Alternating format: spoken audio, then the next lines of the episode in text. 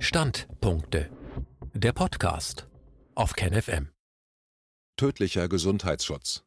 Nach der Gabe von mRNA-Impfstoffen könnten Menschen mit einigen Monaten Verzögerung sterben. Die negativen Folgen einer medizinischen Maßnahme dürfen nicht gravierender sein als deren positive Wirkungen. So viel ist klar. Selbst die zahlreichen Impfbefürworter, die sich jetzt in den Medien melden, geben zu, dass es zu Nebenwirkungen kommen kann. Diese gebe es aber nur in geringer Zahl und in verkraftbarem Ausmaß, heißt es. Tatsächlich hört man bisher zwar von etlichen Todesfällen im Zusammenhang mit den neuen Covid-19-Impfstoffen, vielfach gelten die Chancen der Impfkampagne jedoch noch immer als größer als deren Risiken. Wie die Autorin darlegt, könnte aber das dicke Ende erst kommen. Mit zeitlicher Verzögerung könnten sich bei den neuartigen mRNA-Impfungen Probleme einstellen, die derzeit noch nicht sichtbar sind. Speziell drohen überschießende Immunreaktionen bei Kontakt mit einem veränderten Virus, das in naher Zukunft auftreten könnte. Wenn die Gefahr dann bemerkt wird, könnte es für etliche zu spät sein. Ein Standpunkt von Dolores Cahill. Dies ist ein Forschungsbericht aus dem Jahr 2012, veröffentlicht auf PLOS ONE mit dem Titel Immunisierung durch SARS-Coronaviren-Impfungen führt bei Konfrontation mit SARS-Viren zu Lungenkrankheit. Das Thema ist wie folgt: Wenn man Botenstoff RNA gleich mRNA injiziert, das heißt, wenn man beginnt, Virenproteine wie das Spike-Protein zu spritzen, kann dieses sowie positiv strängige RNA in unsere Zellen eindringen und eine Immunreaktion mit Antikörperbildung in unserem Immunsystem hervorrufen, wenn die befallenen Zellen absterben wenn die Impfung ab Dezember verfügbar ist, werden die Leute sofort damit beginnen, und innerhalb von zwei bis drei Wochen werden die Folgen sichtbar. Wenn dann im Februar, März oder April 2021 ein anderes Coronavirus zirkuliert, wird ebenfalls eine Immunreaktion hervorgerufen. Sie müssen wissen, dass SARS ein natürliches Coronavirus ist, aber diese Immunreaktion könnte auch durch eine gewöhnliche Erkältung ausgelöst werden. Laut dieser Untersuchung wurden Versuchstiere, nachdem sie der Infektion ausgesetzt wurden, sehr krank und einige von ihnen starben. In der letzten Zeile dieses Abstracts wird darauf hingewiesen, dass Zurückhaltung beim Verabreichen des SARS-CoV-Impfstoffes beim Menschen geboten ist. Es handelt sich um den sogenannten Zytokinsturm oder eine überschießende Immunreaktion. Jahrzehntelang erhielten Impfstoffe gegen Coronaviren keine Zulassung, weil es das Problem gibt, dass die mRNA beginnt, das Virus zu bekämpfen. Wenn dann ein natürlich zirkulierendes Coronavirus daherkommt, das kann ein oder zwei Monate oder auch ein Jahr später sein, können die Leute sehr, sehr krank werden und einen Zytokinsturm erleiden. Dasselbe passiert hier bei der RBS-Impfung. Sehen Sie hier in der Mitte des Bildschirms. Aber lesen Sie hier ab der Hälfte des Absatzes. Die meisten der Kinder, denen die RBS-Impfung verabreicht wurde, erlitten eine schwere Infektion, sodass viele von ihnen ins Krankenhaus eingeliefert werden mussten und zwei von 35 Kindern starben. Und die Schlussfolgerung daraus war, dass die Infektion durch die vorhergehende Impfung verstärkt worden war.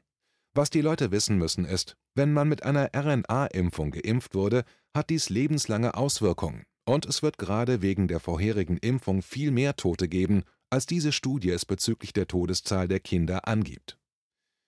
Als ich das im Mai 2020 veröffentlicht habe, haben die Leute diese gedankliche Verbindung wohl nicht hergestellt. Was wir keinesfalls wollen ist, wenn es im Februar, März und April nächsten Jahres 2021 Todesfälle in erheblicher Zahl gibt, dass dann behauptet wird, dies seien Covid-19 oder Covid-21 Tote.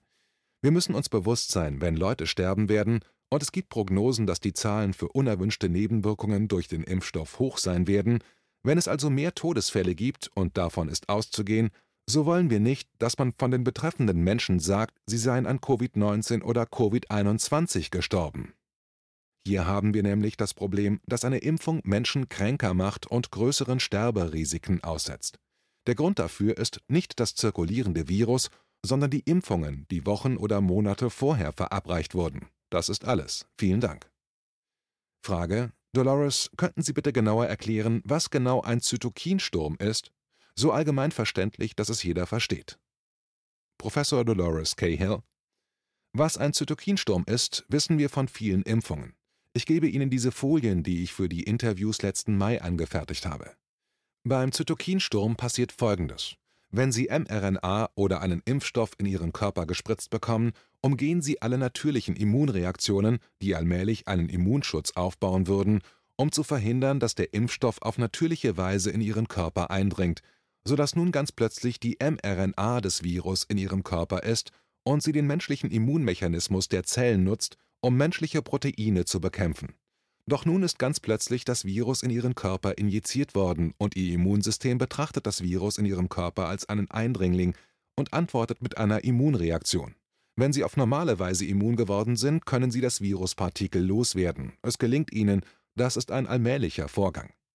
Aber wenn ihnen diese Boten-RNA injiziert wird, und darum ist sie so tödlich, dann wird sie in ihre Gene eingebaut und beginnt mit dem Kampf und startet eine Immunreaktion von innerhalb ihres Körpers. Da die Virenproteine nun ein Teil ihres Körpers geworden sind, können sie diese nicht loswerden, weil sie nun ein genetisch veränderter Organismus geworden sind und ihr Körper das eigene Virusprotein bekämpft. Und so versucht ihr Immunsystem langsam, es loszuwerden. Sie aktivieren diese wunderbaren Antikörper, um das Virusprotein loszuwerden, doch es gelingt ihnen nie, denn es ist nun Teil ihres Körpers.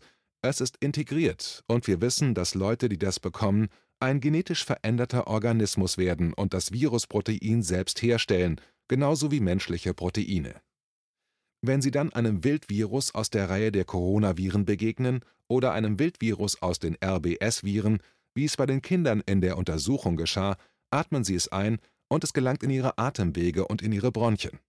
Normalerweise würde Ihr Immunsystem es bewältigen, doch das geschieht nicht, denn die ein oder zwei Viren, die Sie einatmen, provozieren sofort eine Antikörperreaktion, die sonst normalerweise erst in zwei Wochen erfolgen würde, und diese sofort in Gang gesetzte Antikörperreaktion hätte folgende Botschaft an Ihren Körper.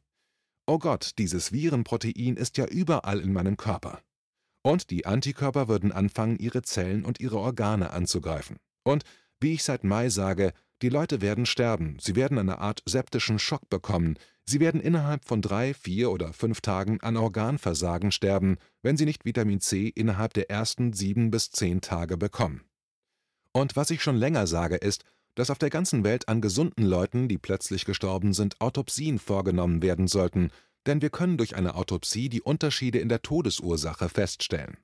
Am 19. März 2020 erklärte das staatliche Gesundheitssystem in England, dass das Covid-19-Virus nicht sehr infektiös sei, und das wurde auf der Website der Regierung vermerkt und ist dort auch heute noch dokumentiert. Das bedeutet, dass es keinen Grund gibt, keine Autopsien durchzuführen. Bei einer Autopsie kann man unterscheiden, ob ein Virus eingeatmet wurde und ob es eine Entzündung war, die durch ein Covid-19-Virus verursacht wurde. Der Pathologe kann das leicht an den Spuren der Entzündung in der Lunge oder in den Bronchien erkennen.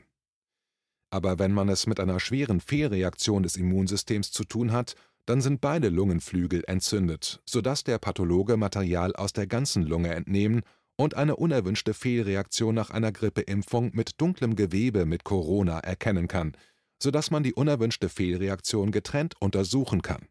Aber wenn wir jetzt Todesfälle durch eine unerwünschte Fehlreaktion aufgrund eines Zytokinsturms haben, werden die Menschen Organversagen und Nierenversagen erleiden, sodass Autopsien bei all denjenigen durchgeführt werden müssen, die geimpft wurden und die im Februar, März und April sterben werden, weil Zytokinsturmreaktionen, bei denen das Immunsystem Organe angreift, klar identifiziert werden können